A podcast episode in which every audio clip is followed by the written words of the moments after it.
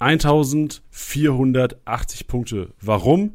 Keine Ahnung. Aber das ist das Ziel am Wochenende. 1480 Punkte und wir geben alles in diesem Podcast. Elisa, Titi und ich, wir geben alles in dieser Episode, damit euer Spieltag erfolgreich wird, der achte. Viel Spaß bei dieser Episode.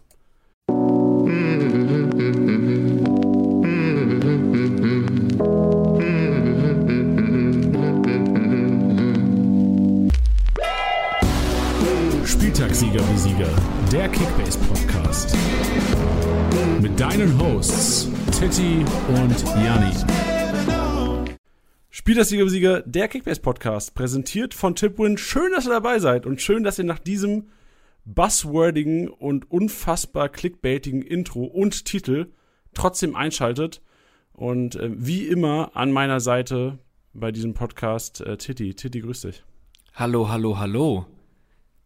Ich weiß, Titti, du hast ja so Clickbait. Du hast Clickbait, weil wir Fußballfans hassen ja im Grunde genommen alle, auf einen Artikel zu klicken und dann 26 Mal äh, runterscrollen zu müssen, um irgendwas zu erfahren. Was am Ende dann gar nichts mit dem Titel zu tun hat. Richtig. Aber, genau, ich habe jetzt zwar gesagt Clickbait, aber wir versuchen ja wirklich hier die, die, die Versprechung zu halten. Also wir können nicht versprechen, dass ihr genau 1480 Punkte macht am Wochenende, aber wir geben alles für einen erfolgreichen Spieltag heute. Aber wir können garantieren, dass es mindestens 1480 werden. ja, okay. Das ist geil. Tilly, wie, wie war die Länderspielpause für dich? Du, entspannt. Ich habe mir nichts reingezogen, wie immer. Ähm, Nationalmannschaften sind nicht mein Gebiet. Ich boykottiere das ja so ein bisschen ähm, und fand es trotzdem aber gleichzeitig spannend und auch total verwirrend, dadurch, dass ich mich gar nicht mehr informiere und nichts davon mitbekomme, äh, war ich etwas irritiert, dass zum einen Frankreich, die ist, was war es, Nations League gewonnen hat und es gar keinen juckt und gleichzeitig aber WM-Quali-Spiele stattfinden und ich blick irgendwie nicht so ganz durch. Aber es war schön, es war schön. Aber hast du auch mal ein bisschen was anderes gemacht außer Fußball? Oder konntest ja. du mal so ein bisschen abschalten? Ist auch mal ganz wichtig für uns. Ja, endlich auch mal wieder selber Fußball gespielt. Das tut auch immer sehr gut. Deswegen hatte ich ein sehr schönes Wochenende und eine sehr angenehme Länderspielpause. Sehr gut. Hast du denn, was, was mir als Kickbase-Manager enorm auf den Senkel geht an dieser Länderspielpause, natürlich diese vielen Verletzungen. Der kommt angeschlagen ja, zurück. So Guerrero-Meldung hat mich auch extrem abgefuckt. So, wie, wie ist es mit deinen Kadern? Musstest du jetzt viel umbauen noch, weil sich Leute verletzt haben? Ja, also was, was du gerade ansprichst, Guerrero, eine Sache, ähm, der bei mir verletzt ist. Das Gute war aber, dass ich mir am Spieltag zuvor, noch am Spieltag selber, äh, Nico Schulz gekauft habe. Deswegen ist das für mich eigentlich verhältnismäßig gut gelaufen. Ähm, und ansonsten bin ich ganz gut davon gekommen. Also Bellingham angeschlagen, ähm, Lienhardt angeschlagen, aber ansonsten sehe ich bei mir keine Kreuzchen, keine Pflaster. Deswegen bin ich eigentlich ganz happy. Das ist Luxus, das ist schön. Ja, es gibt noch einige Fragezeichen. Das Gute ist ja, wir werden, also heute werden wir gleich weniger aufklären, weil wir einfach zum jetzigen Zeitpunkt der Aufzeichnung am Montag noch nicht so viel Informationen über die jeweiligen Verletzungslagen haben. Ich glaube, Benze ist auf jeden Fall erstmal raus, so was man jetzt gehört hat. Aber es gibt einige Fall angeschlagene, wo man nicht ganz weiß, okay, sind die jetzt, äh, fallen die aus für den nächsten Spieltag, aber unsere liebe Kollegin Elisa wird dann eine Vorbereitung treffen und auch auf der Base noch mal ein bisschen aufklären in der, in der Preview über den nächsten Spieltag. Also spätestens Korrigier mich gerne, Lisa, spring gerne rein in den Podcast, wenn ich was falsch erzähle, aber die kommt Donnerstag raus, ne? Nope, am Freitag, vormittags meistens. Stark, Janni. Bis ja, gleich wieder. Ding. Du, du, ich bin vorbereitet, Lisa. Genau, aber perfekt. Wir hören uns gleich, Elisa. Das genau. war schon mal ein kleiner, das war ein kleiner Clickbait-Artikel jetzt hier, weil Elisa ist schon mal reingejumpt vor ihrem Rasenmäher. Ähm, ja, und vor allem, man muss ja auch noch bedenken, das ist ja äh, sehr lobenswert, dass, dass Elisa sich daran setzt, denn über die nächsten Tage kann ja auch noch viel passieren. Ne? Also bei Guerrero jetzt wahrscheinlich nicht, aber ähm, ja, du weißt, was ich meine. Es gibt, es, gibt, es gibt noch ein paar Tage, wo sich Spieler regenerieren können, äh, wo noch viel passieren kann. Deswegen Füße stillhalten und nicht in Panik verfallen. So sieht's aus. Und wir haben ja auch für alle also, äh, wo kann man am schnellsten, jetzt die Frage an dich, wo kann man am schnellsten auf Verletzungen reagieren? Wie meinst du? In welchem Spielmodus, ich versuche jetzt mal, oh, ich will Ach so. Einfach, ah, ja. Ah, natürlich im Challenge-Modus. Lego mio, Lego mio. Also, liebe Hörer, solltet ihr noch nichts von diesem Challenge-Modus gehört haben, dann zuerst mal Backpfeife links, Backpfeife rechts, weil das kann eigentlich nicht angehen. So, wenn du Kickbase-Manager bist und halbwegs aktiv bist, musstest du darüber schon mal gestolpert sein. Also generell, ähm, unser Challenge-Modus ähm, beinhaltet die Championship, die ähm, hoffentlich auch gespielt wird von euch und von uns selbstverständlich auch. Und ähm, dazu kommen wir aber gleich. Wir haben eine neue Challenge ins Leben gerufen. Und wenn ich sage wir, meine ich speziell uns drei Hannebumble hier im Podcast. Elisa, Tilly und ich haben uns letzte Woche zusammengehockt und gefragt, okay, was können wir den Kickbase-Hörern, den Kickbase-Podcast-Hörern mal an die Hand geben? So, wo können die sich messen? Weil ich, ich würde ja schon behaupten, dass unsere Hörer überdurchschnittlich gute Manager sind. So, wenn du, wenn du die Zeit investierst, einen Kickbase-Podcast hier reinzuziehen, dann investierst du hoffentlich auch die Zeit jetzt, Rück, Rückblick letzte Woche. Ich hoffe, du hast ordentlich gemanagt, so, weil letzte Woche war einiges an Geld zu machen. So, jetzt ist die Zeit ein bisschen vorbei auch. Aber so die letzten acht Tage, wenn da nicht jeden Tag so dein Mannschaftswert um zwei Millionen gestiegen ist, dann hast du teilweise sicherlich Fehler gemacht. Oder bist halt einfach kein aktiver Manager. Aber ich hoffe, da sind relativ wenige hier dabei, die den Podcast hören. Ja, also das denke ich auch. Beziehungsweise wir denken das und ihr könnt es jetzt entweder beweisen oder uns vom Gegenteil überzeugen. Richtig. Also erstmal zur Championship, Tilly. Also wir, wir, wir reden gleich noch über die SCSB Challenge, die, bald, äh, die sehr, sehr zeitnah kommen wird. Also ihr könnt, je nachdem, wann ihr den Podcast hört, auch schon reinjumpen in die Geschichte. Erst zur Championship, Tilly. Es gibt ja, also ich mache ja selbst immer die, äh, am Donnerstag unser YouTube-Format, All Eyes on Championship. Ähm, da auch gerne mal Link in den Show Notes, wenn ihr nicht vorbeigeschaut habt. Zieht euch gerne rein. Das ist immer die Vorbereitung auf den kommenden Spieltag, ähm, wo ich auch selbst mein Team aufstelle und begründe, warum ich wen aufstelle. Tilly, wie gehst du heran an so einen Championship-Spieltag? Wie stellst du deine Truppe auf? Weil, ähm, das ist auch noch der letzte Hinweis, hier, dann ist ja auch mal die Bühne frei für dich. Wir haben ja auch eine Sky-Show. Wir drehen ja jede Woche in Zusammenarbeit mit Sky die Wer wird MVP-Show, die ähm, linear, also äh, 15.30 am Freitag auf Sport äh, auf Sky Bundesliga 1 heißt der Sender, ne? Richtig. Ich sag das immer falsch, Alter. Ich, sechs Wochen lang machen wir das jetzt schon. Ich mach's immer falsch. Ähm, Sky Bundesliga 1 läuft und wir beide im Grunde uns battlen, den MVP tippen und eine Mannschaft aufstellen fürs Wochenende. Wie ist deine Herangehensweise, Tilly? Ja, also man kennt mich ja inzwischen ähm, ganz gut. Ich gehe schon auch sehr viel nach Bauchgefühl und nach emotionalem, was oft auch gut klappt, aber grundsätzlich ähm, gehe ich schon sehr Matchup-basiert dran. Also es gibt ja die Restriktion in, in der Championship, dass du nur drei Spieler von einem Verein aufstellen kannst. Das finde ich auch richtig geil, weil zum Beispiel letztes Jahr ähm, ja, was was was schon so, dass du gemerkt hast, ja okay, wenn dann irgendwie ähm, Bayern gegen Schalke gespielt hat, haben alle so viele Bayern wie möglich aufgestellt und dann war das relativ unlustig. Ähm, deswegen finde ich die Restriktion schon mal geil.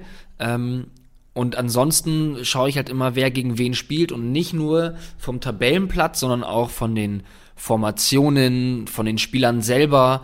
Ähm, also ich, ich mache es generell so, dass ich mir natürlich ähm, Mannschaften raussuche, bei denen ja, es gut Punkte regnen könnte. Ja, das sind dann aber natürlich meistens Mannschaften wie Bayern, Dortmund, äh, Leverkusen, Leipzig. Aber dann baue ich mir so ein Gerüst, baue die erstmal zusammen von den Spielern, wo ich weiß, die werden auf jeden Fall punkten. Jetzt ist er leider verletzt, aber halt ein Guerrero, ein Haaland, so solche Leute. Also diese Potential ich, MVPs im Grunde genommen. Genau, die baller ich, baller ich erstmal rein, weil die natürlich auch viel vom Budget wegnehmen. Und dann schaue ich dann schon, dann gehe ich halt in Richtung Lückenfüller natürlich. Und bei denen ist es dann so, die stelle ich erstmal rein, damit mein Konstrukt steht und ich mich schon mal entschieden habe. Und bei denen kann man dann nochmal richtig recherchieren, wen es denn dann noch gibt. Also da gibt es dann, dann äh, mehrere Spieler, die in einem, jetzt lass, lass mal ein Beispiel nehmen, in so einem 9 Millionen Bereich sind. Ja, dann gibt es dann da vielleicht noch drei, vier Spieler, die in Frage kommen. Und die schaue ich mir dann genauer an und entscheide dann zwischen denen. Also ich gehe enorm nach dem Bauchgefühl und dem Matchup. Wer könnte da abgehen? Ja, also wenn ich jetzt sage, ich bin überzeugt von Bayern in dem Matchup, was jetzt natürlich jetzt nicht so überraschend ist, dann äh, nehme ich die Spieler und ich lasse die auch bewusst, weil das so mein Bauchgefühl ist. Und die anderen Lückenfüller nehme ich auch nach dem Bauchgefühl. Danach recherchiere ich aber genau nochmal, wen es da im Preissegment geben könnte, ähm, der in einem anderen Matchup, der in einer anderen Konstellation, in einer anderen Formation, mit einem anderen Gegner, ähm, ja, einfach auch nochmal liefern könnte oder vielleicht besser liefern könnte, den ich, als der, den ich mir davor ausgesucht habe. Okay, das ist ja schon mal also stark zusammengefasst.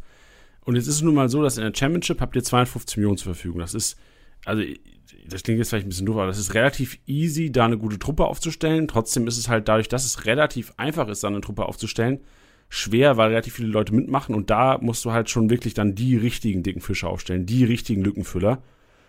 Und ähm, ja, es ist sicherlich auch Manager-Gespür gefragt, Erfahrung. Tilly, du sagst es so wie in deinem Maschinenraum, der auch gleich noch kommt. Es geht darum, auch so, ein bisschen Emotionen mit, raus, äh, mit, mit reinzubringen in die Geschichte. Aber jetzt haben wir für euch eine Challenge entwickelt. Wir haben uns also wirklich äh, Szenario, Elisa, Teddy und ich sitzen im Office, irgendwie Mittagspause, schnacken ein bisschen, sagen, ey, lass mal eine Challenge rauskloppen, die einfach mal nicht so ist, dass sie jeder teilnehmen kann. Lass mal eine Challenge machen, die nicht so ist, dass äh, jeder, der vielleicht auch mal nicht die Wochenende am Fußball guckt, das, das Ding aufstellen kann. Lass mal eine Challenge machen, die nicht vielleicht jeder ähm, aufstellen kann, der nur nach äh, Kicker-Aufstellprognosen irgendwie aufstellt. Nee, lass es mal nicht machen. Lass mal eine Challenge machen für die Manager. Und ich hoffe, ich spreche dich genau da draußen damit an, weil ich erwarte, dass die Hörer von diesem Podcast, unsere Hörer, was auf dem Kasten haben. So, die können das, denen macht es nichts aus. Wir haben eine Challenge entwickelt, weil das hier, das ist auch so geil, das passt alles mega zusammen. So, das ist ja die 111. Episode. Leider ist heute nicht der 11.11., .11., sondern nur der 10., äh, der 11.10., aber auch schon geil, dass der 11.10. ist, so finde ich auch schon geil, reicht mir schon theoretisch, der 11. Äh, Tag in einem Monat. 111 Millionen und 111.000 und 111 Euro, meine lieben Damen und Herren, gibt es zur Verfügung in der SSB Challenge und Weißt du, Tilly, was ich erhofft habe, was du noch sagst in der Championship, ähm, Herangehensweise, was die Ausstellung angeht? Ah, ja. Das Ausnutzen des Freitagsspiels. Weil viele ja. Manager gehen freitags nochmal rein, gucken, oh geil, Überraschung der Startelf am Freitag, stelle ich auf. Nee, gibt's nicht. Wir exkludieren Hoffenheim und Köln als Mannschaft. Bedeutet, ihr müsst die Aufstellung 2030 abgeben am, am, am Freitagabend, könnt aber kein Spiel von Hoffenheim und Köln aufstellen. Bedeutet, ihr müsst geil. komplett euren Prophezeiungen hier eure Prophezeiung muss komplett stimmen. Also Informationen sammeln und ähm, da, mehr gibt's nicht. Das ist die Restriktion. 111 äh, Millionen und keine Hoffenheimer und Köln natürlich. Ja, finde ich auch sehr, sehr geil. Also das ist ja immer, was sich viele Manager wünschen, dass man sagt so, naja, wie geil wäre es, wenn man am Samstag nochmal sein Team wechseln könnte, beziehungsweise da nochmal austauschen könnte oder wie wäre es, wenn man mit einem Wechsler spielt. Und für uns ist es eigentlich wie so ein Grundsatz ja schon, dass ja das ja Kickbase gerade so spannend macht, dass mal jemand ausfällt, dass mal jemand spontan nicht in der Startelf steht. Und es ist ein Feature, da könnte man jetzt natürlich sehr viel diskutieren. Meiner Meinung nach ist es aber so, dass ähm, es die Starken noch stärker machen würde. Klar könnte jemand, der hinten dran ist, auch besser reagieren. Aber meistens ist es so, dass die Leute, die sich im Laufe der Saison oben absetzen, auch die meiste Zeit investieren, dementsprechend das meiste Geld generieren, so auch die meisten Spieler ranholen und da dann halt viel geiler reagieren können. Also, weißt du, was ich meine? Und deswegen finde ich es richtig, richtig geil. Und äh, da seid ihr jetzt natürlich auch enorm gefordert, da dann, ja, zum einen Startelf Prognosen richtig zu machen, äh, da einfach ein bisschen zu spekulieren, vor allem mit dem, mit dem Budget. Also ich, ich finde es mega geil und ich bin mir sicher, dass ihr da genauso viel Spaß dran haben werdet. Ja, genau. Und meine Aufgabe ist wieder zu sagen, rein in die Challenge. Also wirklich, ihr könnt auch weiterhin, also ich hatte in der letzten Woche Montag schon mal Podcast kurz angesprochen, die Favoriten äh, sind hinzugefügt worden. Es war ein Wunsch von euch, dass wir die Favoritenfunktion wieder einbauen in die Championship äh, und auch in die SCSB Challenge, also in alle Challenges, die zukünftig kommen. Bedeutet, ihr könnt auch nachvollziehen, wie, wie Tiddy, also Titzelsperger ähm, und Janni, ähm, auch genannt in der App Janni, performen am Wochenende. ja. Ich habe schon fancy Namen wie du, Teddy. Ich habe ich hab, ich hab noch einen Tipp für, für die Herangehensweise. Ähm, Ach, Elisa gibt übrigens auch. Sorry, das ist äh, Eli. Sorry, das reicht jetzt. Okay, weiter. Ähm, es ist jetzt mit dem, mit dem, mit dem Budget von 111 Millionen, 111.111 eh jetzt, glaub, also ich, ich gehe davon aus, dass da viele jetzt nicht so den Ansatz hätten. Ich würde aber, und das ist jetzt so ein bisschen mein Learning aus den vergangenen sieben Spieltagen, ähm, in der Championship konnte ich nämlich sehen, kann man immer sehen, wer seine beliebtesten Spieler sind. Und mein beliebtester Spieler ist Haaland, den habe ich fünfmal aufgestellt. Und dreimal hatte ich jeweils Dahut, Davies, Bellingham und Wirtz. Ich würde euch von Spielern wie zum Beispiel Bellingham abraten. Oder auch einem Endo. Auch wenn ich die gerne mal aufstelle, ich sage euch jetzt auch warum. Die Spieler, hinter denen stehe ich voll und ganz, habe ich in fast jedem meiner Ligen.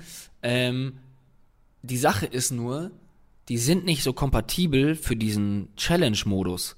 Weil die sind geil und deswegen ihr Geld wert, weil die dir konstant über eine ganze Saison hinweg geile Punkte ranholen werden.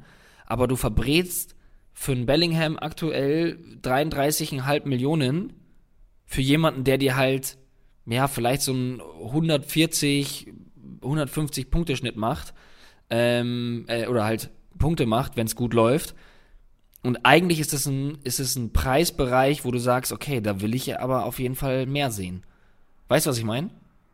Ja, safe. Also ich halte, das habe ich auch, glaube ich, vor ein paar Wochen schon gesagt, Bellingham für überteuert, aber ich verstehe, was du meinst. Generell, also normal ist es ein konstanter Punkter. Ich finde trotzdem auch 33 Millionen noch viel zu teuer für den Kollegen, aber ich weiß, was du meinst mit Spielertyp konstanter Rohpunkter, aber halt diese Explosion, die du eventuell brauchst, vorne mitzuspielen, bringt dir. Also die 33 Millionen sind besser investiert in einen, der vielleicht ähm, eventuell nur 20 Millionen wert ist, aber Offensivstürmer ist und ein besseres Matchup hat. Ganz genau. Also mal als Beispiel, wenn ich das Geld jetzt von, von Bellingham sehe, das könnte man zum Beispiel, vielleicht jetzt nicht im kommenden Spieltag, aber könnte man zum Beispiel mit einem Sané besser investieren. Weil wenn der mal richtig zündet, dann sind es halt 200 Punkte. So sieht's aus. Und zu gewinnen gibt es auch noch was. Es gibt nichts Geringeres als ein Original-Trikot zu gewinnen. Mit Flock nach Wunsch. Also zuerst mal kannst du das Trikot natürlich wünschen und den Flock. Also im Grunde genommen könnt ihr euch das Bayern-Trikot mit Tiddy 69 hinten holen und äh, durch die Mitte Innenstadt. Theoretisch sage ich. Ja, theoretisch, das stimmt. Würde mich enorm triggern. Wenn das, ähm. wenn jemand gewinnt und sich Tiddy mit 69 hinten drauf macht, lade ich ihn ins Office ein und will einfach nur, dass er sich in der Mittagspause neben Tiddy sitzt. Mehr will ich gar nicht. Ja, gut, an dem Tag mache ich krank. Ähm, okay. Die Sache ist, was ich auch noch sagen möchte, ist, es muss kein Bundesliga-Trikot sein. Das gab es ja letztes Jahr schon auch in den Challenges, dass es dann immer hieß, so, aber ich bin ja gar kein Bundesliga-Fan. Dann ist es so, ist ja in Ordnung. Dann sucht ihr ein anderes raus. Es muss halt nur erhältlich sein. Ihr könnt jetzt nicht sagen, ich hätte gerne das AC Milan äh, Champions League Jersey aus 2002. Also aktuell, was wir im Store kaufen können. Was für ein Trikot würdest du dir aussuchen, Teddy? Ich? Ähm, boah, schwierig. Ähm, ich finde, es gibt wieder einige gute Trikots. Ich glaube, ich würde mir, ich würde mir, weil wir gerade davon geredet haben, ich glaube, ich würde mir ein AC Mailand Tomori Trikot holen. Boah, sick, sick. Ich finde ja Puma grundsätzlich nicht so geil, aber so ein schwarz-rotes Mailand-Trikot, da kann, kann, man nicht viel falsch machen, machen sie auch nicht. Und dann Tomori hinten drauf, den fände ich geil. Boah, auch enorm playable Card in FIFA dieses Jahr.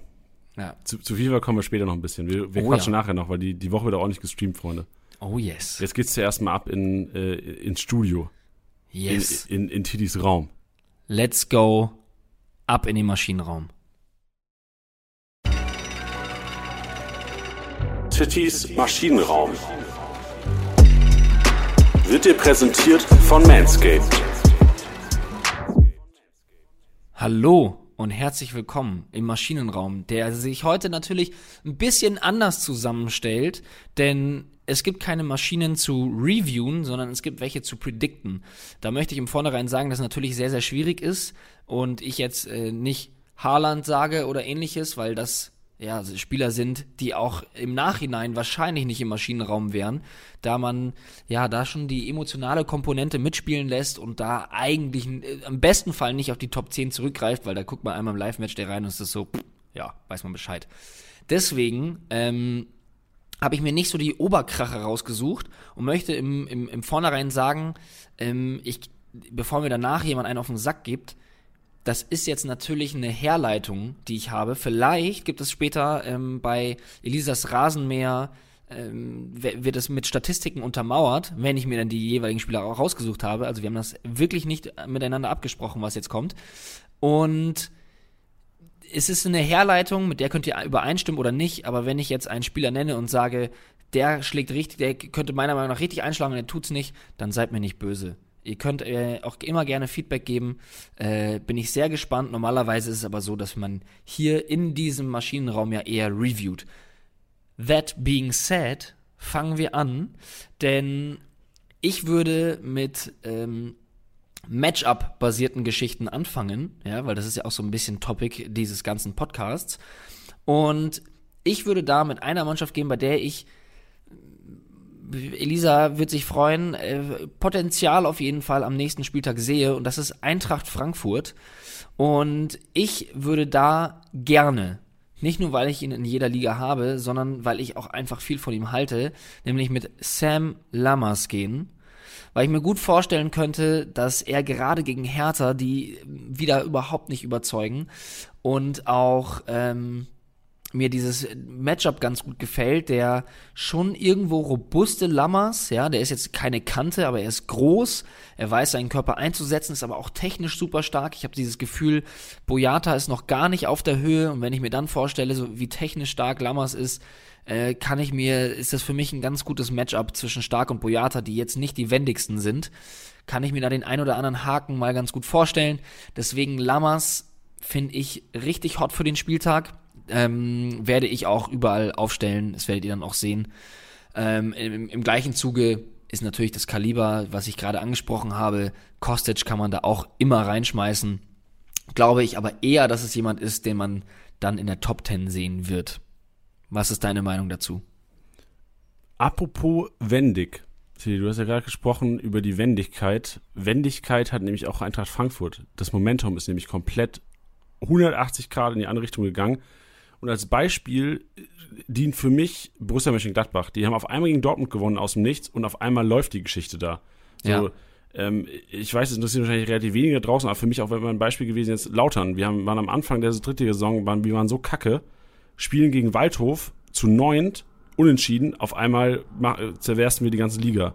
Ja. So, und ich glaube, Frankfurt ist auch so eine Mannschaft. Die braucht jetzt ein Erfolgserlebnis und ähm, ich bin überzeugt davon, dass Frankfurt die nächsten Spiele einen Lauf hinlegen wird und deswegen stütze ich deine, deine These. Sam Lammers für mich auch aufgrund der Borre-Verspätung von Lernspielpause einer, der seit, wahrscheinlich sogar seine 90 Minuten bekommt übers Wochenende, weil er einfach dann der einzige Stürmer ist. Muss man gucken, vielleicht Paciencia-Einwechslung, aber er wird bestimmt seine 80 Minuten bekommen und gegen die Hertha wird es Torschuss regnen. Allein Kostic wird sicherlich seine Freiheiten bekommen, weil ich sehe keinen selbst, also ich weiß nur, wie Cefuig mit, ähm, mit Davies Probleme hatte auf der Seite und ich kann mir gut vorstellen, dass die linke Seite der Frankfurter wieder Aktivposten schlechthin wird.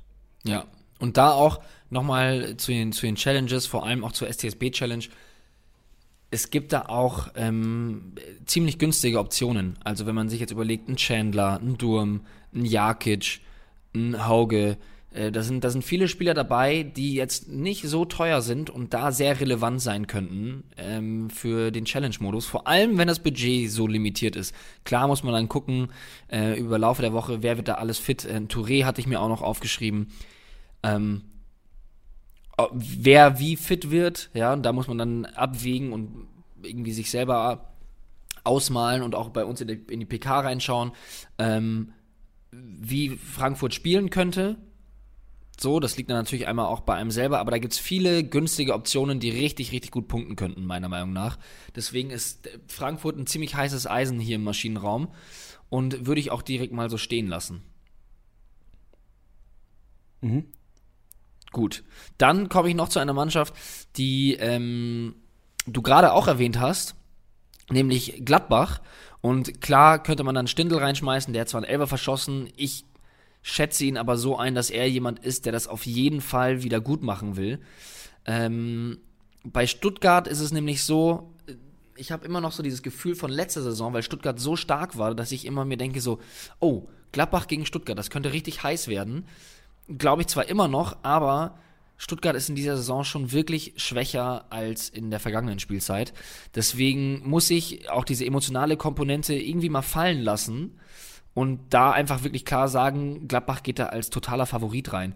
Und klar könnte man jetzt einen Stindl und einen Hofmann sagen. Wie gesagt, das sind dann für mich aber auch Top-10-Kandidaten. Aber wen ich noch rauspicken würde, wäre Scully, weil unabhängig von seinem Tor ist er jemand, der sich total gesteigert hat und einen geilen Spielstil hat. Ich hätte auch noch ähm, Luca Netz reingeschmissen, aber ich muss sagen, ich fand dass ähm, Stuttgart sich da gut stabilisiert hat, seitdem Kulibali auf der rechten Seite spielt. Also als das Massimo noch gemacht hat, hätte ich Luca Netz reingeschmissen, weil Massimo wirklich nicht performt hat, meiner Meinung nach. Deswegen hätte ich dann Luca Netz reingeschmissen, wäre mir aber jetzt vielleicht ein bisschen zu heikel und würde da eher mit Skelly gehen. Stark. Ja, Gladbach generell ja auch ein, also Gladbach enorm attraktives Programm jetzt die nächsten Spieltage. Ich glaube, wir haben letzten Montag auch schon kurz darüber gequatscht verstehe ich. Und Skelly allein mit der Bude jetzt gegen Wolfsburg, ein bisschen Rückenwind, ich glaube, so mehr, je mehr Bundesliga-Minute der, der Kollege auf dem Konto hat, desto besser wird er auch in der nächsten Zeit performen. Also gerade bei den Gegnern über die Außen jede Menge Potenzial und ich sehe auch, also von Netz bin ich auch nicht so, noch nicht so überzeugt, muss ich sagen. Ist mir auch zu anfällig, ähm, ist mir auch so ein bisschen, also ist vielleicht übertrieben, weil ich auch nicht so viel Gladbach-Fußball jetzt gesehen habe in den letzten Wochen, aber echt schlechtes Stellungsspiel teilweise ist mir aufgefallen gegen die Wolfsburger. Mhm. Und auch schon gegen Dortmund teilweise echt schlecht gestanden, auch wenn er sich starke Gretchen wieder gut gemacht hat, bin ich echt auch äh, safe Skelly oder wie Elisa sagen würde, safe, safe Skelly über ähm, Netz. Ja, top. Dann kommen ähm, wir noch zu. Was, ja. Ganz kurz nochmal zu, zu, zu Gladbach. Ähm, aufgrund der letzten Woche, äh, du, du, meinst ja irgendwie äh, Jordan Lewis Bayer, Tilly. Da gab es Diskussionen, heißt er jetzt Lewis oder heißt er Jordan, richtig? Ähm, ja. Und du hattest gesagt, der Kollege heißt Lewis, richtig? Ähm, nee, ich habe gesagt, dass der, äh, jetzt lass mich nicht lügen, ähm, er heißt Jordan Louis oder Louis Jordan Bayer. Mhm. Ähm, und er wird immer mal wieder woanders gelistet. Ich glaube, er heißt Louis Jordan Bayer, ist deswegen bei uns in der App, weil er bei Opta so gemeldet ist, als Louis Bayer eingetragen, wird aber Jordan Bayer genannt. Aber es ist auch kein Doppelname, es ist kein Bindestrich dazwischen. Ja, und äh, dazu habe ich eine Einsendung bekommen von unserem äh, Gladbach-Experten Hannes, den du ja auch kennst, mit dem du schon im Stadion warst in Gladbach, ähm, der auch relativ nah dran ist an der Truppe, der gesagt hat, ähm, ich hoffe, ich wechsle jetzt nicht, ne, weil ich weiß nicht, ob es Louis oder Jordan war, aber es ist, glaube ich, so, du hast gesagt, er wird ab und zu Jordan genannt, weil es früher anscheinend, als er zu den Profis gekommen ist, einen anderen Louis gab bei den Profis, bei den Gladbachern.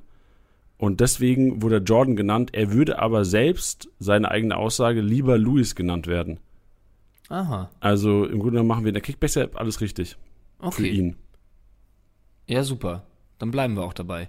Richtig. Ich hoffe jetzt nicht, dass es andersrum war, aber ich glaube, so hat der Kollege mir das erzählt. Grüße an Hannes, an, an den Gladbacher. Der übrigens auch gesagt hat, für alle, ich weiß nicht, ob ich es letzte Woche schon gesagt habe, ich glaube, ich habe es letzte Woche gesagt, mit den Elvern, dass Hofmann sich nicht wohlfühlt beim Elverschießen. Das war ja auch eine ganz wichtige ja. Info. Heißt natürlich nicht, dass er nicht schießen wird, aber heißt, dass er wenn es Alternativen gibt, vielleicht nicht am liebsten schießt. Und das ja. ist ja auch immer, ich glaube, um Elfer zu schießen, Tilly, du, du als alter Elfer-Schütze hier unter uns, so um Elfer zu schießen, da musst du schon überzeugt sein von dir selbst, wa? Ich glaube, ich habe in meinem Leben einen Elfer geschossen. Verschossen oder getroffen? Ich habe getroffen, aber er war schlecht geschossen. Ich habe ich hab, ich hab lustigerweise, ähm, ohne jetzt lange abdriften zu wollen, ich hatte das lustigerweise mit einem Kumpel ein paar Tage davor geübt gehabt und war richtig, richtig gut und war total confident. Und ich mache das super ungern, weil ich in solchen Momenten äh, nicht so nervenstark bin und es einfach bei uns in der Mannschaft viel äh, bessere Schützen gibt. Und dann stand ich da an dem Punkt und stand auch schon irgendwie 5-0 für uns oder so. Und dann dachte ich so, natürlich schieße ich jetzt den Elfer, jetzt habe ich den Mut. Äh, und dann habe ich ihn geschossen und dachte mir, ich mache das einfach genauso, wie ich das vor ein paar Tagen, diese 100 Elfer, die ich an den Tag geschossen habe, alle ganz klar rechts unten rein, passt und der war so schlecht geschossen, der war mittig, der war halb hoch, nicht fest, der war so schlecht und der Keeper ist Gott sei Dank schon in die andere Ecke gesegelt. Ich habe ihn noch nicht mal ausgeguckt oder sowas. Es war einfach ein richtig schlechter Elfer und ich hatte Glück, dass er reingegangen ist. Deswegen, ähm, ich würde auch keinen schießen. Okay, gut, dann verstehen wir den Jonas ja. Ja, eben. Ähm, kommen wir jetzt noch zu einer Mannschaft, ähm, nämlich zu Dortmund. Die habe ich nämlich auch auf dem Zettel. Gegen Mainz ist für mich auch absolut klarer Favorit ähm, was Janni dann immer gerne sagt, die Mannschaft mit viel Ballbesitz, vor allem auch in der gegnerischen Hälfte, kann ich mir einfach sehr, sehr gut vorstellen. Ähm, auch in Bezug auf die STSB Challenge würde ich da auch einen Nico Schulz einfach mal reinschmeißen. Ist jetzt generell nicht der Spieler, der der dir jetzt irgendwie 200 Punkte da abreißen wird. Aber ähm, wenn, wenn Dortmund nochmal äh, mit der Viererkette spielt und der Raute, dann fehlt so ein bisschen dieser, dieser Druck über die Außen. Da kann ich mir schon mal vorstellen, dass er mal so eine Flanke reinbringt. Mit Glück ey, ist ein Assist dabei und mit dem aktuellen Marktwert äh, ist das ein absoluter Schnapper, der gegen Mainz spielen wird. Dazu würde ich noch, ähm, darf im Maschinenraum nicht fehlen, egal ob Prediction oder in der Nachbearbeitung, da merkt ihr auch, wie emotional diese, diese Kategorie getrieben ist, ist Julian Brandt. Ähm, ich gehe fest davon aus, dass er spielen wird. Ähm, er hat bei, bei, bei jedem Startelf-Einsatz, den er hatte, zwei an der Zahl, hat er, ähm, hat er genetzt, hat performt, wir wissen es alle, wir haben oft genug drüber geredet. Rose ist ein Fan von ihm. Ich, ich glaube auch, dass er, wenn er die, die Verletzung und die Erkrankung nicht gehabt hätte, dass er auch schon von Anfang an einfach im Start, Startaufgebot der, der, der Dortmunder schon gewesen wäre. Deswegen, ja, würde es mich schon schwer wundern, wenn, wenn, wenn Brandt jetzt nicht spielen sollte. Und ähm, ich bin ein großer Fan von ihm. Ich weiß, was er am Ball kann und ähm, finde ihn weiterhin immer noch ziemlich underrated. Ähm, und zu guter Letzt auch dann eher auch wieder Tendenz zum Top Ten äh, Kandidaten ist Marco Reus, einfach weil er in der Vergangenheit gegen Mainz schon gut performt hat und ich mir das ganz gut vorstellen kann, dass Mainz versucht einfach Haaland komplett aus dem Spiel zu nehmen. Ja, das versucht jede Mannschaft, klappt aber nicht bei jedem. Aber ich hatte das Gefühl, dass Mainz sich immer ganz gut auf die auf die ähm, großen Gegner vorbereitet. Und da kann ich mir vorstellen, dass da vielleicht Malen und Reus ganz gut performen könnten, weil der Fokus auf Haaland liegt. Ähm, das habe ich mir so ein bisschen zusammengereimt. Aber das wird sich dann noch zeigen.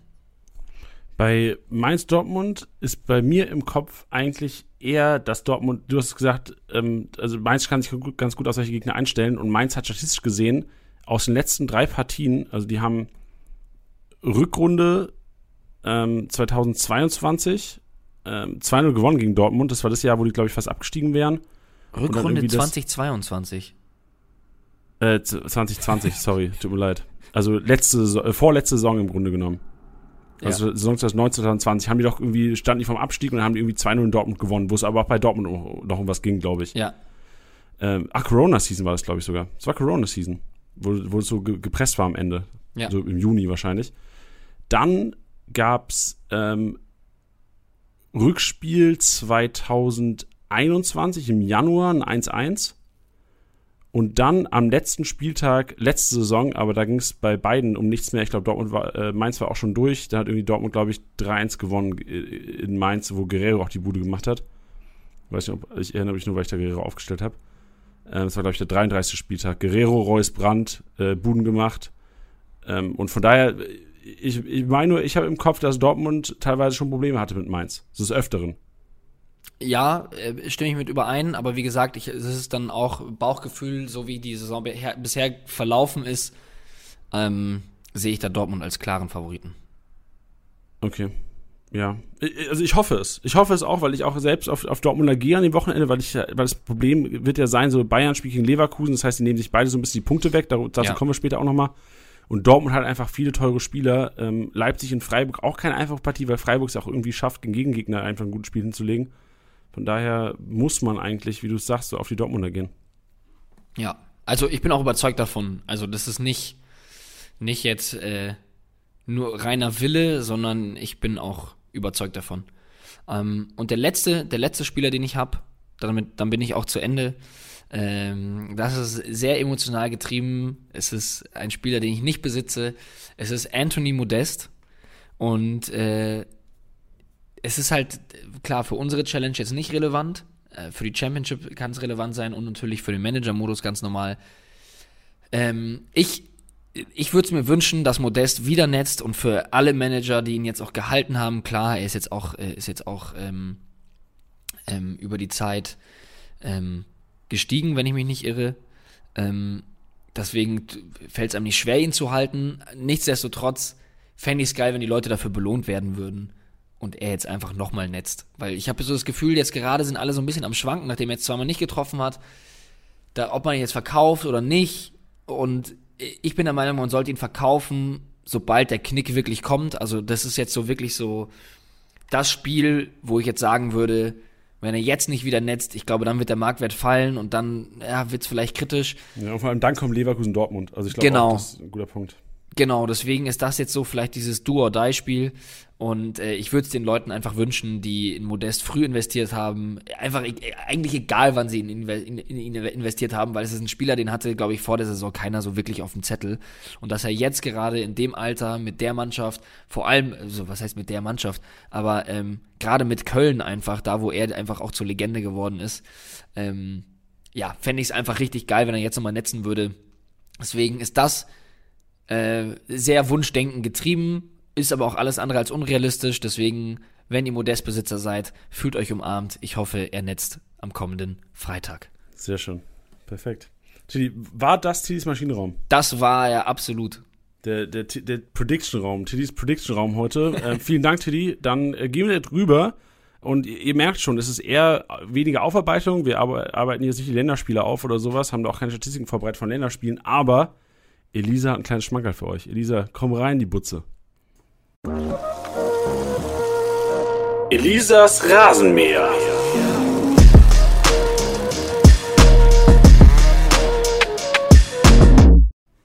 Hello, hello. Welcome, welcome wieder zu meinem Rasenmäher. Ähm, heute mal ein bisschen anders, aber ich denke, es wird euch auch gefallen. Safe. Also safe, safe, Elisa. Wir safe, sind überzeugt safe. davon, dass wir hier zusammen die 1480 Punkte am Wochenende knacken. Ich hoffe es. Also ich habe ein paar interessante Statistiken rausgesucht. Ein ähm, paar Punkte basiert, ein paar anhand der letzten Matchups, wie es da lief. Pro Position ein oder zwei Spieler mal ähm, im Name-Dropping dabei. Witzigerweise kein Spieler jetzt dabei, den Titi genannt hat. Also wir haben eine sehr hohe Variabilität dabei, was die Namen angeht. Das ist stark. Mhm. Das ist stark. Wollen wir direkt mal reinstarten mit dem Torhüter? Ja, gerne, gerne, genau. Also, wie sagst du jetzt nicht äh, Aufarbeitung letzter Spieltag, aber das ist im Grunde genommen so äh, zusammengefasst, so alles, was wir bis jetzt gelernt haben bei dir, zusammengebastelt auf den nächsten Spieltag gemünzt. Genau, kann man, kann man so sagen. so, bezüglich dem Torhüter. Ähm, ich habe es so wie Titi aber gemacht, dass ich jetzt nicht äh, die komplett offensichtlichen Akteure jetzt mit reingepackt habe, wie jetzt beispielsweise ein Timo Horn, der bislang unsere Wand schlechthin ist mit 175 Punkten, äh, ist er der Anführende. Ich habe jetzt einen anderen genommen, nämlich Marius Funk. Ähm, er hat letzten Spieltag schon 118 Punkte gemacht gegen Köln, obwohl das Spiel ja verloren ging. Und dabei habe ich dann Folgendes gemacht. Also ich habe mir überlegt, welche Mannschaft schießt viel drauf? Ähm, da war Bochum halt tatsächlich viel dabei. Wir können da gleich nochmal ein bisschen detaillierter drauf gehen. Und welcher Torhüter ist halt relativ preiswert? Und das ist Marius Funk aktuell noch mit 4,2 Millionen. Bochum ist tatsächlich auch ein Gegner, gegen den Fürth gewinnen könnte, könnte unterstrichen. Ich äh, kann mir auch vorstellen, dass Bochum gewinnt. Das ist halt so ein 50-50-Duell, würde ich sagen. Ähm, und die interessanten Statistiken hierbei sind, dass Bochum sehr oft drauf schießt. Also beispielsweise am vierten Spieltag war Eduard Löwen dabei, der sechsmal drauf geschossen hat. Am siebten und sechsten Spieltag war Polti dabei, der viermal drauf geschossen hat. Und insgesamt, was ich ziemlich krass finde, hat Bochum 73 Mal aufs Tor geschossen oder in Richtung Tor geschossen, dabei vier Tore erzielt. Heißt, sie brauchen 18,25 Schüsse, um ein Tor zu erzielen. Und wenn Funk dann jetzt nächsten Spieltag auch mal zehn Dinger rausholt, dann hat er auch schon wieder über seine, also die 100er-Marke geknackt, wenn sie halt kein Tor kassieren. Und ähm, auch die letzten Statistiken von den Torhütern sind sehr vielversprechend, wenn wir es mal kurz durchgehen. Ähm, beispielsweise Castells hat 137 Punkte gemacht, dann Zentner, gut, die nächsten zwei sind nicht so geil, äh, 61 und Horn 50, dann aber Schwolo wieder 122 Punkte und Schwolo nee, warte, das sage ich gleich. Neuer hat 153 Punkte gemacht und dann auch noch Florian Müller 112 und Peter Gulaschi 119. Heißt, im Schnitt haben die Torhüter, die gegen Bochum gespielt haben, 107,7 Punkte gemacht, was schon sehr vielversprechend klingt.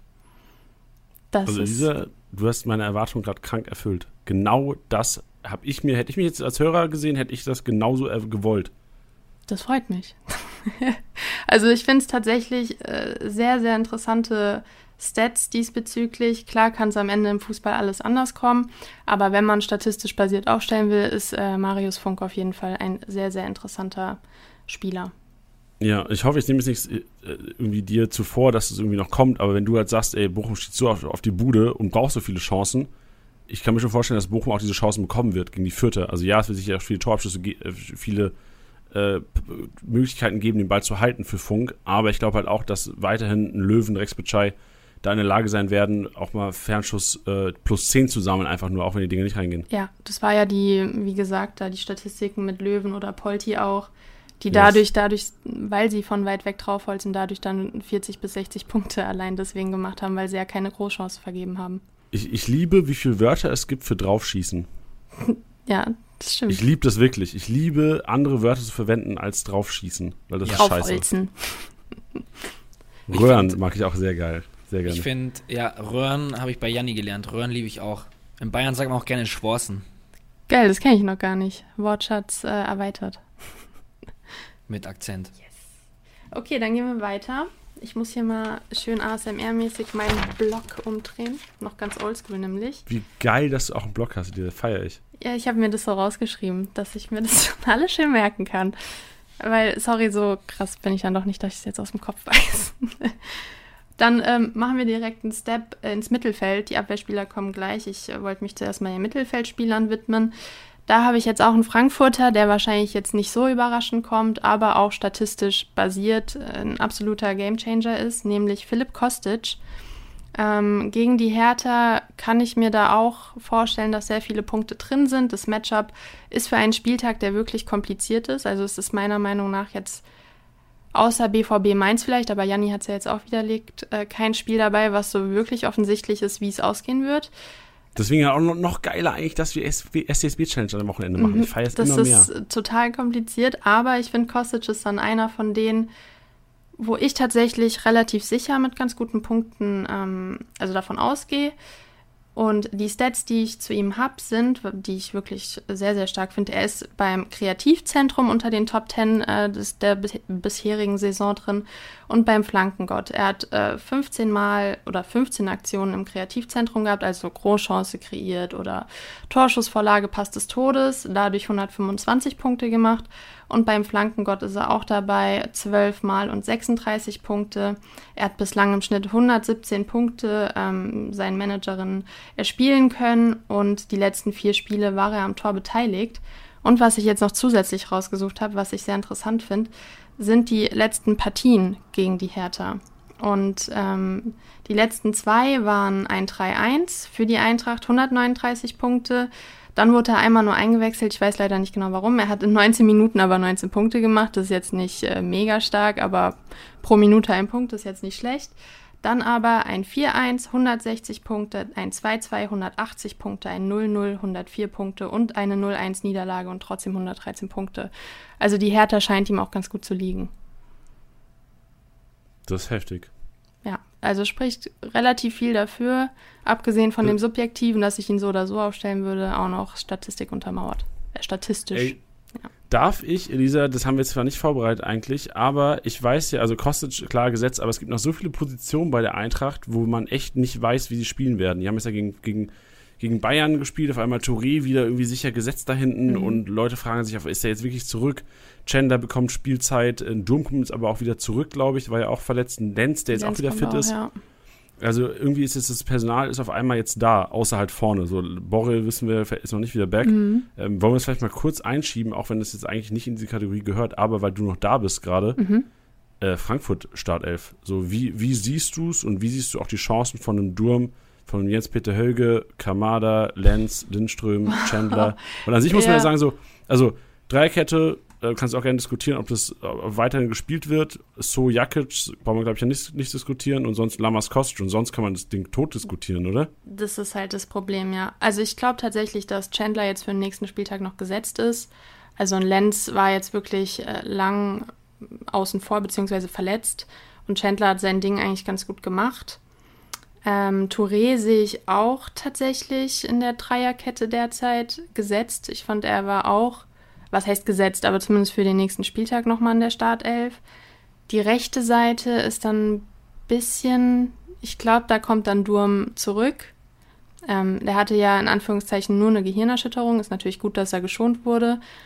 Aber das ist für mich äh, wirklich ein Stammspieler, der immer auf der rechten Verteidigerseite agieren sollte. Und dann So Jakic unterschreibe ich komplett so. Das Schwierige ist halt tatsächlich Hölge, Lindström, Kamada, wer spielt da? Und das kann ich aktuell auch nicht, überhaupt nicht einschätzen. Das ist ein Bauchgefühl-Ding. Also, ich fand Lindström tatsächlich jetzt gar nicht mal so schlecht, die letzten Partien. Aber ich würde, um ehrlich zu sein, von der, von der ähm, Position die Finger lassen, weil das ist mir echt so unsicher. Ja, aber also ich denke mir so, was ist, wenn du die Position richtig predikten kannst? So, weißt du, du hast einen Jens-Peter Höge, du hast einen Lindström, du hast einen Kamada und mein Gedankenspiel ist sogar eher Richtung Jens-Peter Höge, weil du dann, die, weil die Außenposition dann eher hat. Also Kamada und Lindström sind für mich eher Zehner, korrigiere mich, wenn das nicht so ist. Mhm. Und Jens-Peter Höge ist für mich eher so ein Außenbahnspieler rechts. Ja, das und, ist schon. Äh, vielleicht kannst du mir noch einen Einblick geben, weil das ist so das, wo ich daran zweifle, was weil wenn Chandler, wenn mit Dreikette gespielt wirst, hast du quasi einen Dicker als linken Innenverteidiger, so ein bisschen als, als äh, auch an der Linie links ist, hast du einen Chandler, der links an der Linie ist, muss dann Kostic auch links an der Linie sein? Oder sind dann eher sogar die Typen gefragt, da sagst du Kostic, okay, ey, auch wenn du eigentlich da am stärksten bist, äh, das ist vielleicht auch manchmal fein auf die linke Seite, aber vielleicht ein bisschen zentraler, so als halblinke Position und dann, wenn du halb links, rechts, links, äh, wenn, wenn du halb links Kostic spielen lässt, dann macht es vielleicht mehr Sinn, Kamada und Lindström halb rechts zu spielen. Aber wenn du sagst, ey, Durm, Chandler, vielleicht eher defensive Position und ähm, du hast sie gar nicht so am Flügel kleben, dann macht es vielleicht mehr Sinn, weil so was der FC Bayern teilweise macht. Mhm. So, ich erinnere mich an Stanisic schon die ersten Spiele, der hat teilweise auch zentral gespielt. So, äh, so variabel war das System. Ich weiß jetzt nicht, wie, wie Glasner einzuschätzen ist, aber dann wäre Jens-Peter Höge eher einer, weil dann brauchst du rechts einen, der auf die Flügel geht, der die Linie runtergeht, das eigentlich auch Kostic ist, so der Gegenpart. Ja. Das kann nämlich Kamada und Lindström nicht. Nee, das stimmt. Die, die Frage ist halt natürlich die, wenn jetzt Chandler rausrotieren würde, ob dann Kostic auf die Position wieder rücken würde in der Dreier-Fünfer-Kette, dann wäre er der klassische Rauf-Runter-Spieler, der wirklich einfach nur hin und her rennt und da halt seine Stärken komplett ausspielt. Wenn Chandler aber spielt, ist Kostic natürlich der Spieler, der auch reinziehen soll in die Mitte und auch aus dem Zentrum heraus agiert. Also ein bisschen über seine Comfortzone hinaus. Und dann in dem Case wäre natürlich, boah, ich weiß aber noch nicht Kamada mal. interessanter, oder? Ja, also es wäre jetzt mein, mein, ähm, also ein zentralerer Spieler auch. Ey, kannst du das, also Elisa, das klingt jetzt, also vielleicht ist auch unwahrscheinlich so, bekomm das mal raus so bis Freitag und pack das mal in deinen Match-Report, äh, in deinen Preview. Wie die Eintracht spielt. Genau. Wir haben ja eh auch PK zusammen, oder? Haben P stimmt. Ja. Oh, Freitag machen äh, Elisa und ich PK zusammen. Wir machen das, wir, wir sprechen die Eintracht in der PK an am Freitag. Ja, wir müssen ja noch ein bisschen, jetzt ist ja erst Montag, dementsprechend tue ich mich da gerade auch so schwer, ähm, was dann halt einfach die Ent Entwicklungen in der Woche dann auch sagen und dann kann man auch ein bisschen mehr ja, Input dazu geben. Das ist jetzt du alles hast auch sehr mal bei der Eintracht theoretisch. Frankfurt Ne? gearbeitet, oder Elisa? Du hast doch mal geschafft bei der Eintracht Frankfurt, ne? Mhm, zwei Ja, da Jahre. kannst du doch, frag doch mal nach. die sind doch, die sind doch per Du da mit, dem- mit dem Glas, ne? Ei, ich, ich, wir werden uns an der PK dann hören. Ich werde unter der Woche hart schuften, um mehr herauszufinden. Das ist Einsatz, das ist Einsatz pur. Danke, sorry für diese Abschränkung hier. Ähm, ich hoffe, ich habe ein bisschen angeteased, dass die PK am Freitag. Kannst du gerne weitermachen mit deinem ähm, Rasenmäher. Nice. Dann ähm, weg vom Eintracht-Exkurs. Jetzt gehen wir nach Wolfsburg zu einem Spieler, der ja bislang, glaube ich, seine Manager noch nicht komplett glücklich gemacht hat, zumindest für den Marktwert. 30 Millionen ist er aktuell noch wert. Die Rede ist von Maxi Arnold. Ähm, genau.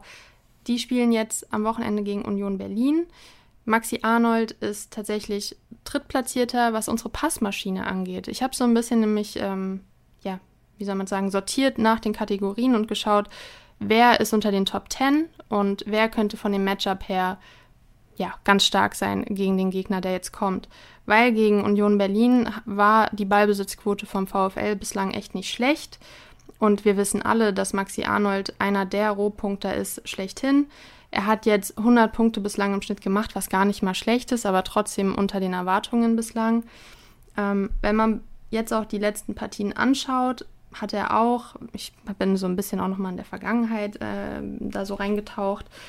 Einmal waren 3-0 gegen Union, da hat er 151 Punkte ohne Scorer gemacht, da war die Ballbesitz, äh, waren die Ballbesitzverhältnisse auch 62 Prozent äh, beim VfL, dementsprechend konnte er da echt viele Bälle verteilen. Dann kam ein 2-2, wo er direkt einen Assist gesammelt hatte, aber auch eine rote Karte.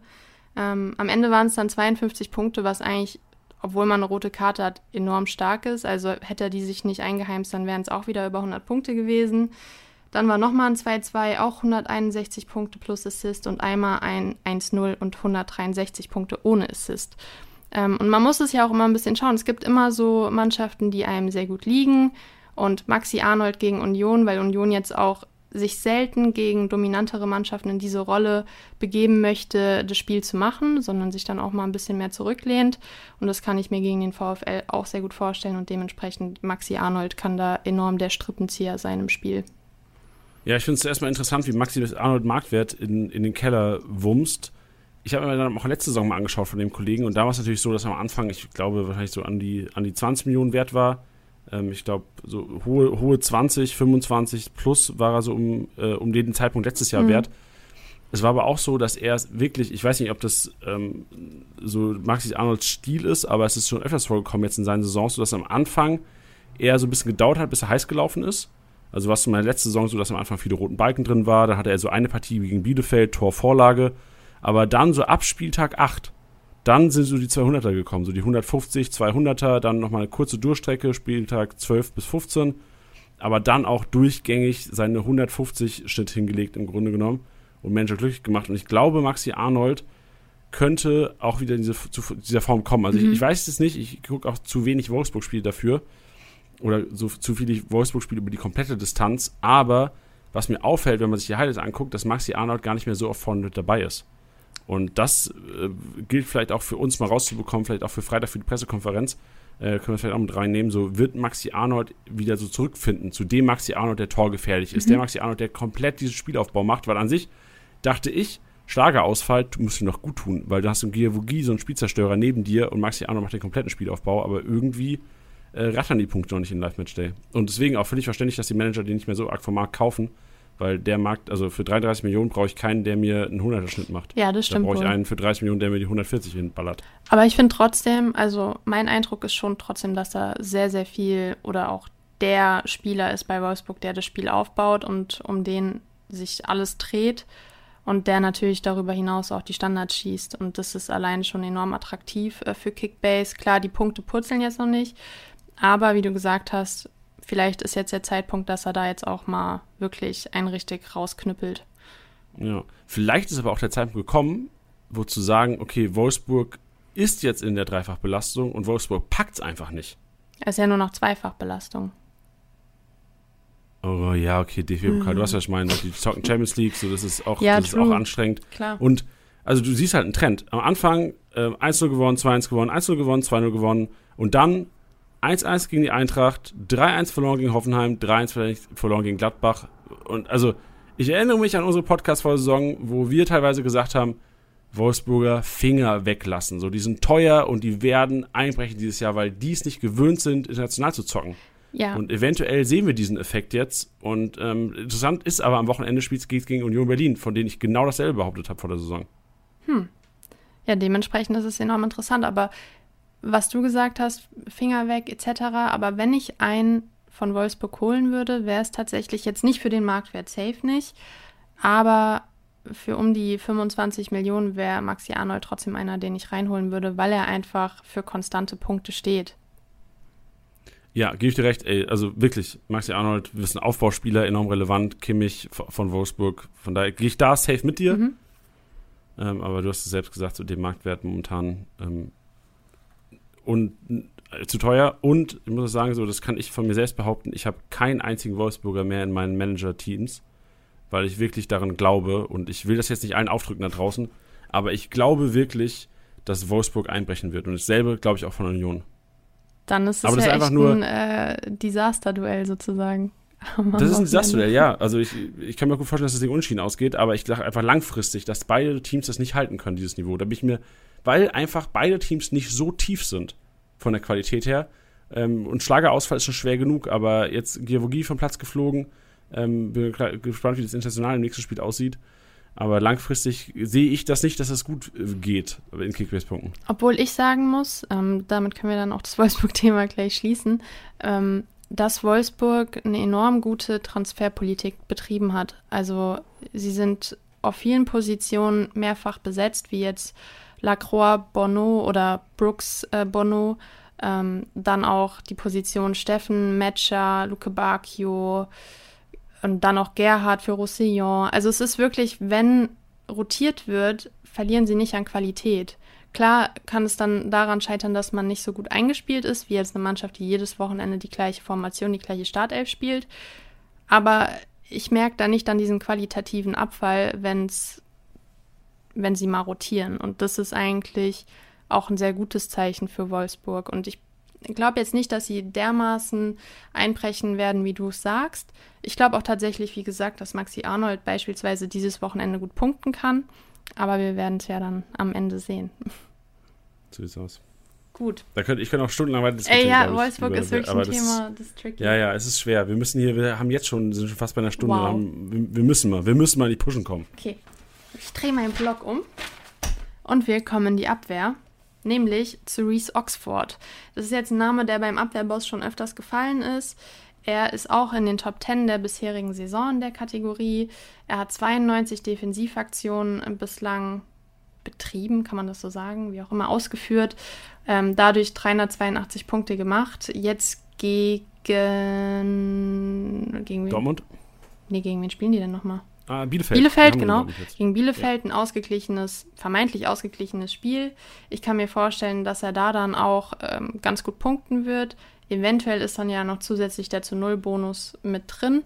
Ähm, also was das Matchup angeht, er als solider Rohpunkter in der Defensive. Auf jeden Fall ein interessanter Name. Zwei Namen, die an für sich auch immer fallen müssen oder müssten, sind Schlotti und Lienhardt. Gegen Leipzig würde ich aber davon eher die Finger lassen. Beispielsweise Lienhardt die letzten zwei Spieltage 8 Punkte und 10 Punkte gegen Leipzig gemacht, jeweils 3-0 verloren. Da wäre ich ein bisschen vorsichtig. Das wollte ich auch nochmal dazu sagen. Dann habe ich eine Personalie, die bislang nicht viel gespielt hat, 11,4 Millionen wert ist. Letztes Spiel hat er nur 28 Minuten absolviert und das war, waren noch seine ersten Minuten in der Saison. Trotzdem 80 Punkte in der Zeit gemacht.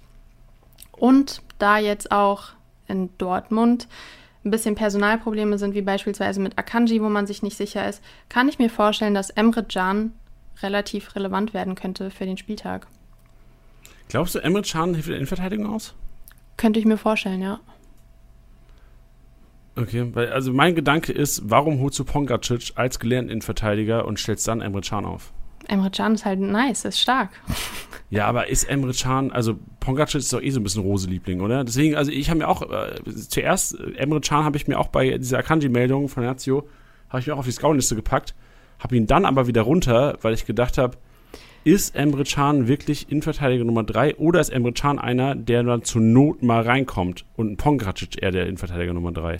Schwierige Frage. Es könnte genauso auch Pongracic sein, aber ich sehe trotzdem auch, Emre Can könnte auch mal für einen Witzel reinkommen oder so. Witzel derzeit ja auch sehr ausgelastet, dass er dann einfach mal reinrotiert. Also es muss jetzt noch nicht mal unbedingt dann nur für den Spieltag sein, aber langfristig finde ich Emre Can jetzt für den Marktwert würde ich ihn mir koppen und dann könnt ihr euch ja entscheiden vom Bauchgefühl her, okay, wird er gegen Mainz seine Minuten bekommen? Wird sich äh, der BVB schwer tun gegen Mainz oder eher nicht, dass er dann vielleicht auch wieder in nur ein paar wenigen Minuten gut Punkte machen kann? Ich finde, er ist einfach eine Personalie, die ja auf, im Kickbase-Markt derzeit sehr attraktiv ist. Und die Zahlen jetzt aus dem letzten Spiel unterstreichen das ja auch ein bisschen.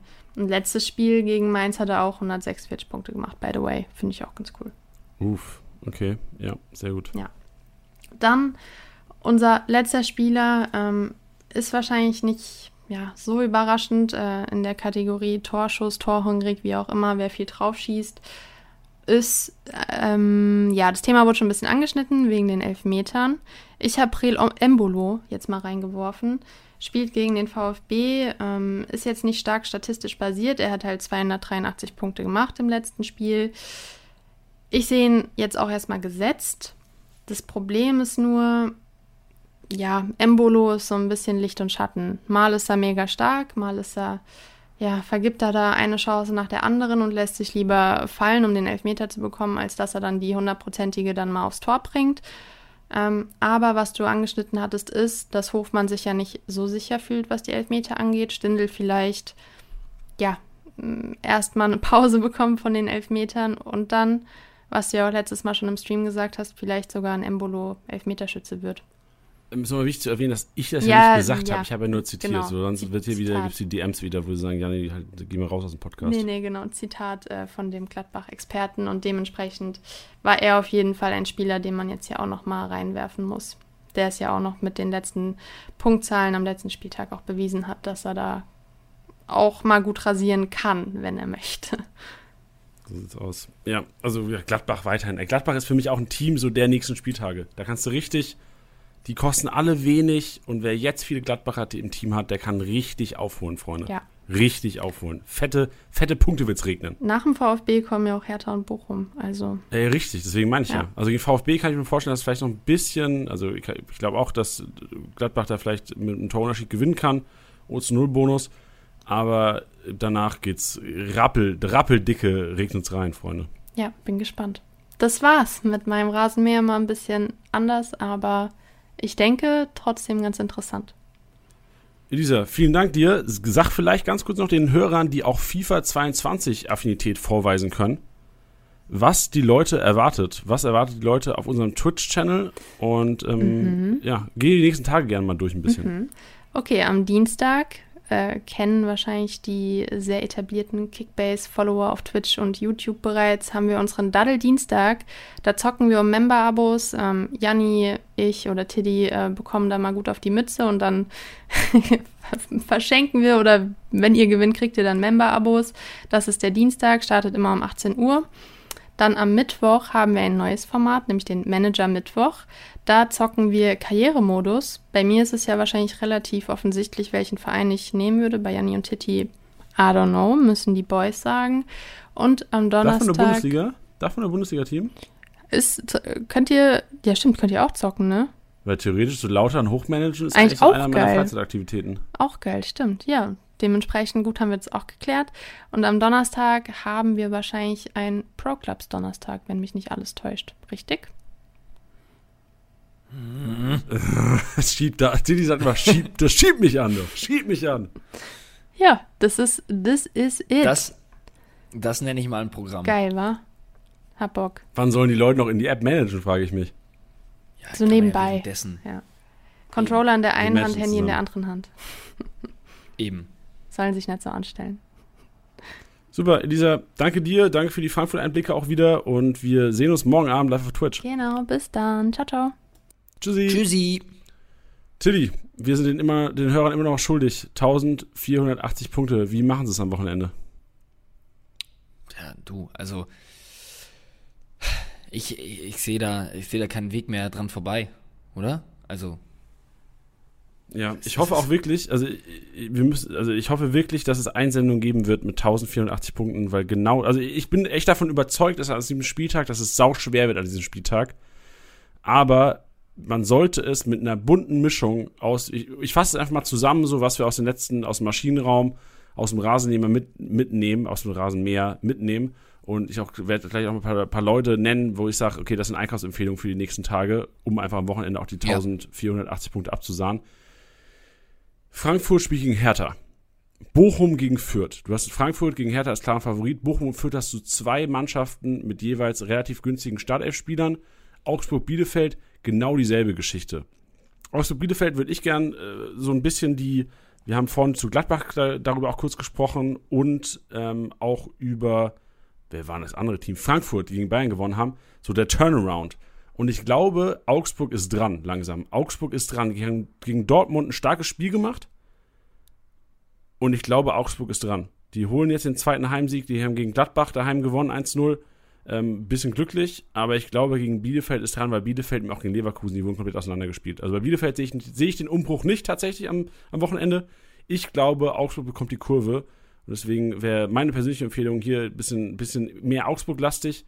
Und, Freunde, Vorsicht. Punkteklau, vorhin schon kurz angesprochen, Bayer gegen Bayern. Und auch das Duell, obwohl Leipzig eigentlich immer ein Team ist, auf das man gehen sollte, Tilly. Auch das Duell von Leipzig gegen Freiburg bereitet mir Kopfschmerzen, weil ich echt Schiss Ja. habe.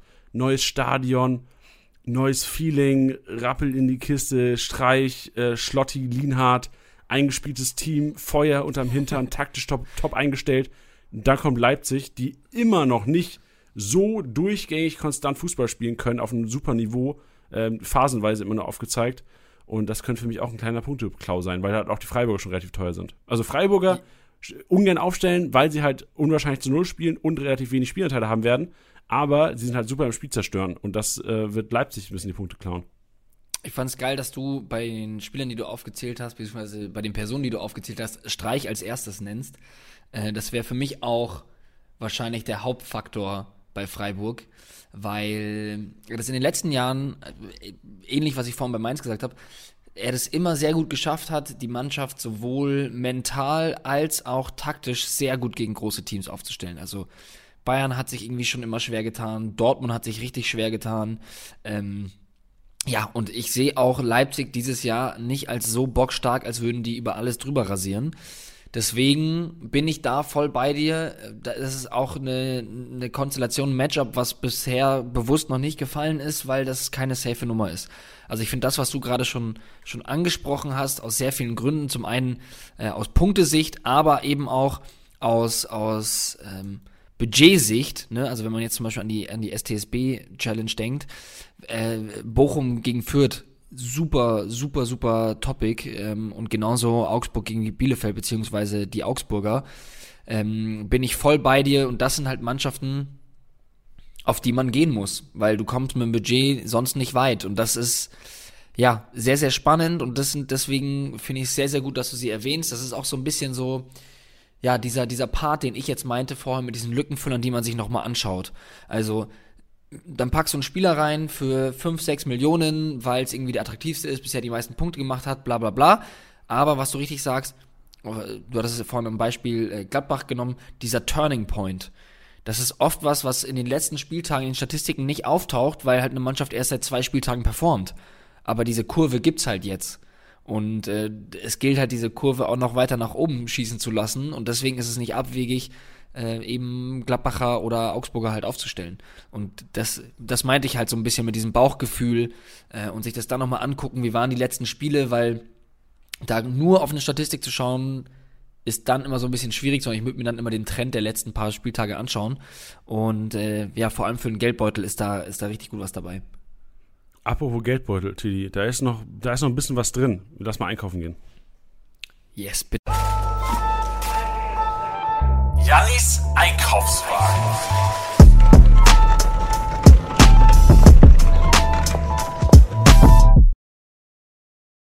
Ching, ching, ching. Palim, palim, palim. Einkaufswagen, es ist Supermarktzeit. heute wird richtig geshoppt, Teddy. Und du brauchst gar nicht lachen, es wird richtig ernst heute, weil wir machen hier keine Komik, wir machen ernsthafte äh, Kaufempfehlungen, denn, Freunde, ihr müsst, weil es ist auch ein trauriges Thema, Teddy, ich wollte jetzt hier nicht den Vibe rausnehmen aus der Geschichte.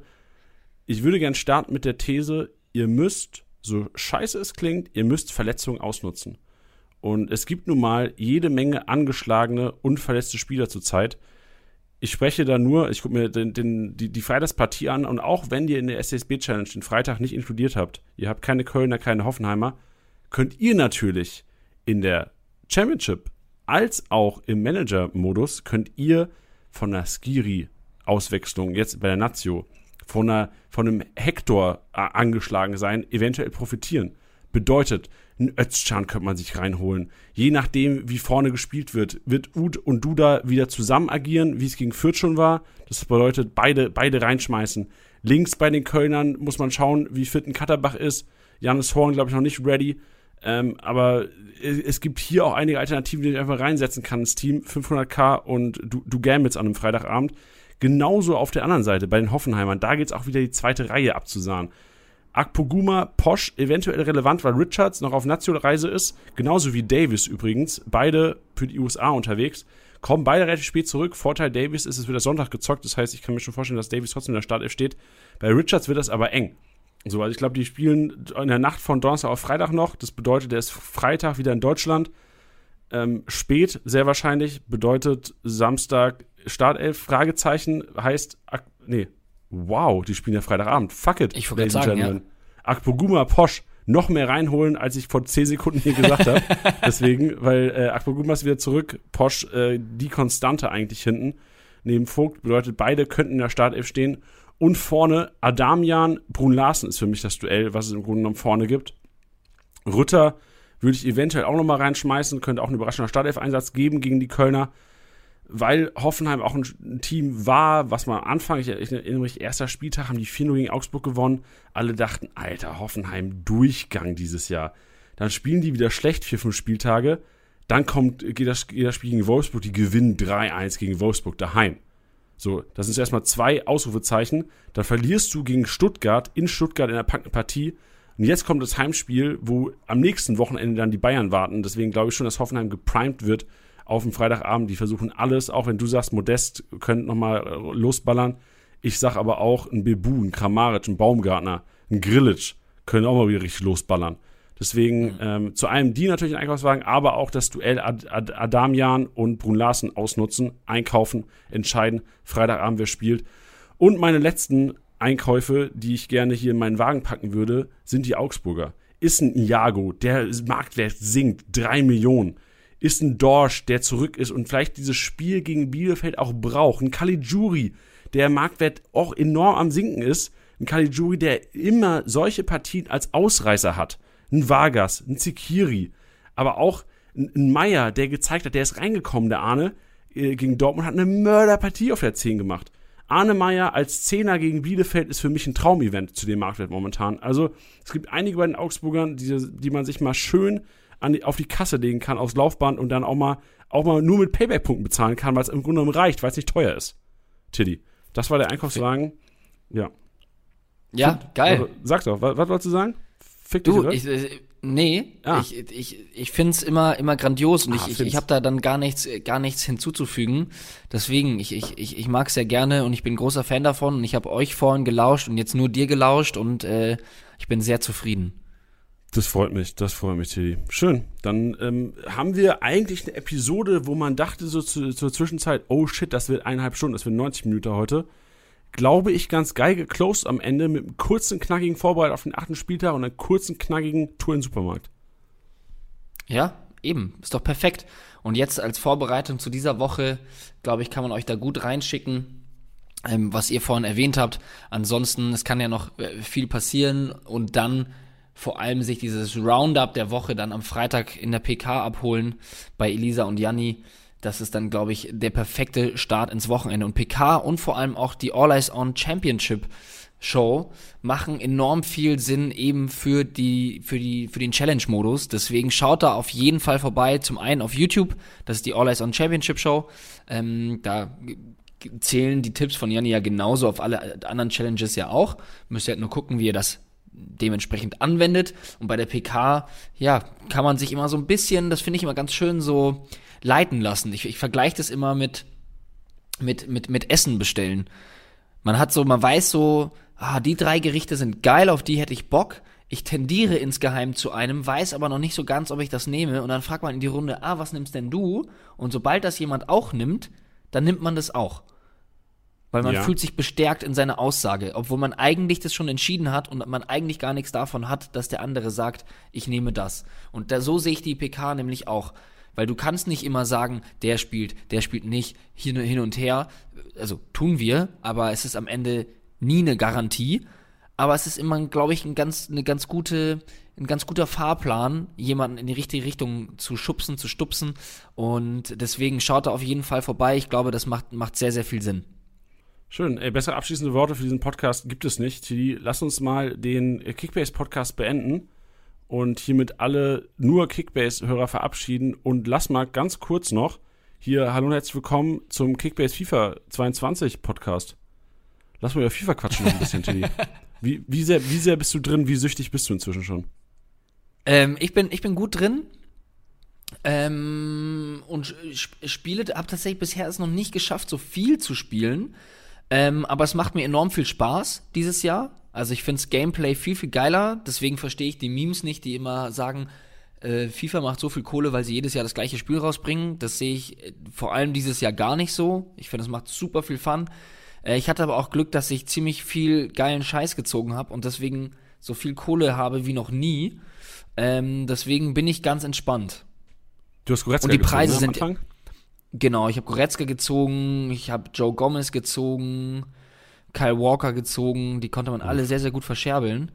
Ähm, und deswegen habe ich ein Team, was sich gerade ganz gut spielt. Ich bin ja jetzt auch, auch keiner, der irgendwas in Division 1 bis 3 zu suchen hat.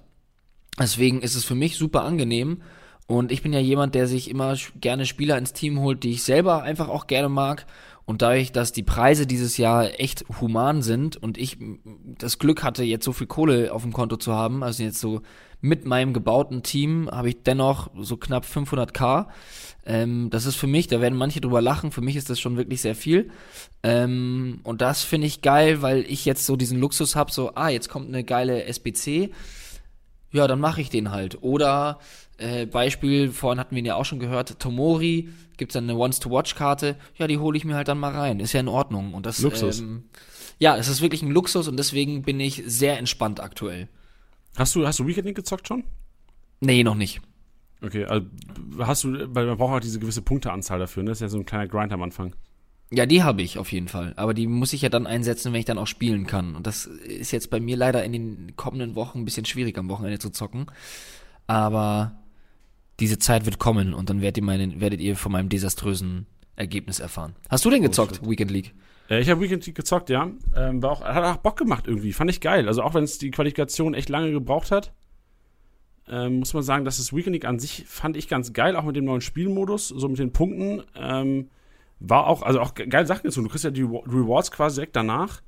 Ja. Also ich habe diesen, diesen Foden-Inform bekommen als, als ähm, also ich hatte dann quasi drei Picks, ähm, drei äh, rote Karten, also diese Team of the Week Picks und hat dann irgendwie, also Suarez gezogen, auch 89er, ganz geil, also spiele ich nicht, geil. aber geiler Sub eigentlich.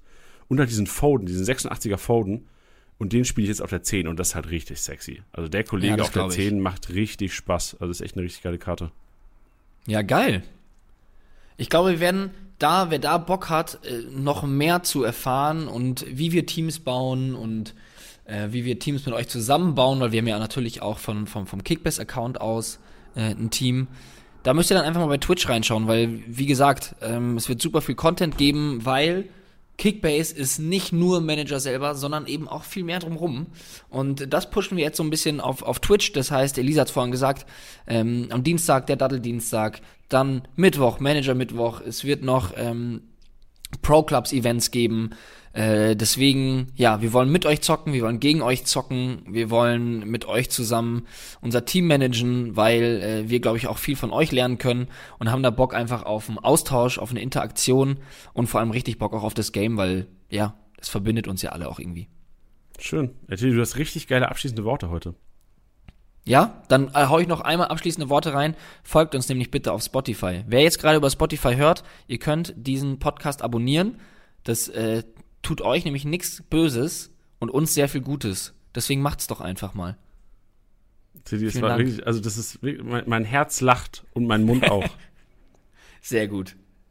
Das freut Danke dir. mich doch. Teddy, wir, wir sehen und hören uns äh, die Tage und für euch natürlich selbstverständlich wieder im Kickbase Podcast nächste Woche Montag. Oh, äh, ich live aus Rom, nicht live. Ich bin in Rom nächste Woche, äh, wir International oh, nächste wow. Woche.